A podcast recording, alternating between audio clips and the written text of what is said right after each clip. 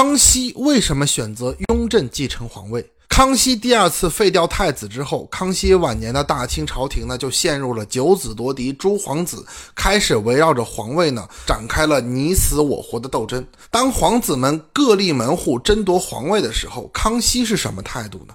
康熙废掉太子之后，在看到皇子们为了皇位争夺的头破血流的时候，康熙至少没有做任何事情，他没有任何意思要停止这场九子夺嫡的皇室丑闻。即便是当时的大臣上书请求康熙早点立太子，但是康熙置若罔闻。哪怕是康熙写的所谓遗书，也只是讲述了自己的生平和一些政治见解的问题，对于应该明确继承人的问题，反而没有涉及。但是，康熙在生前呢，明确表示自己心里呢是有继承人的，或者比较满意的人。他也曾经对人说过：“我万年以后必定选一个坚固可托付之人给你们当主子，一定会让你们呢心悦诚服的。”可是康熙究竟选择了谁？史书和档案中没有明确记载，我们只能从他对皇子的态度中呢来揣测。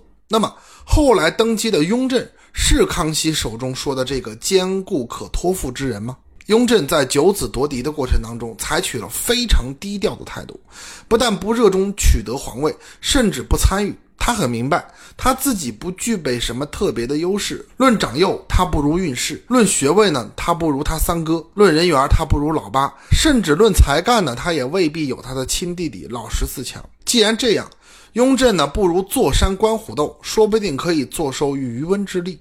当其他的皇子们为了皇位忙得不可开交的时候，雍正呢却把自己打扮成一个天下第一贤人，在那里呢装得与世无争。雍正这种态度非常受康熙的欣赏，他表扬雍正说：“性量过人，深知大义。”康熙六十一年春，康熙呢到赏给雍正的圆明园牡丹台呢赏花，见到了雍正的第四子弘历，十分喜爱，并带回宫中呢亲自教养。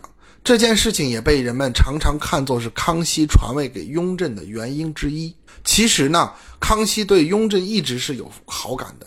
他曾经在一次对大臣的训话中啊，他比较了几位皇子，对老大和老三呢没有做任何评价。对五阿哥允琪呢，康熙说他呢心性善良，为人淳朴；说老七心好，举止和蔼可亲。至于对雍正，康熙说的很多，他说雍正是我一手抚养大的，他小时候呢喜怒不定，现在这样的脾气也改了。他孝顺我的心思，我非常喜欢。可以说，康熙对胤禛的爱呢，已经是明显在其他的皇子之上了。康熙这段话呢，基本上可靠。胤禛既然是康熙恭亲抚育的，自然比其他皇子要亲一些。太子失爱以后，他便成为了第二梯队。第二梯队呢，其实很危险的。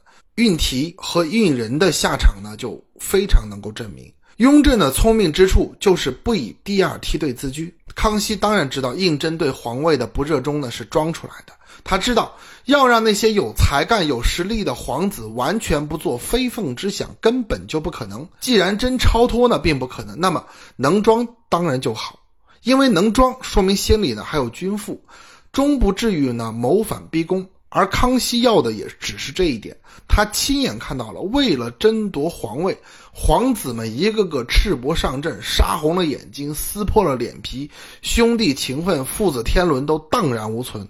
那么这个时候，有一两个人装一装，好歹还保住了那一层，好歹还保住了那一层薄薄的搏杀。有这么个还愿意装装样子的人来接班，也保证自己呢能够寿终正寝。此外呢，能装说明心里有城府，而为人君者不可能没有城府的。做皇帝的哪能一辈子只说真话不说假话呢？只袒露真情不弄虚作假。做皇帝的秘密就在于真真假假，这才显得天威难测，才能育人。所以。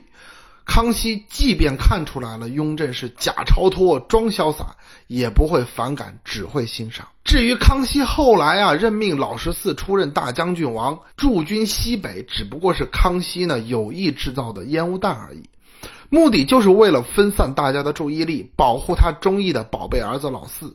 因此，康熙故意给老十四一个模棱两可的头衔——大将军王。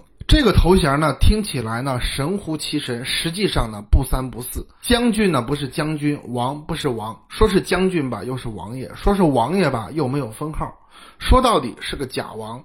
大家呢爱怎么想就怎么想，爱怎么看就怎么看。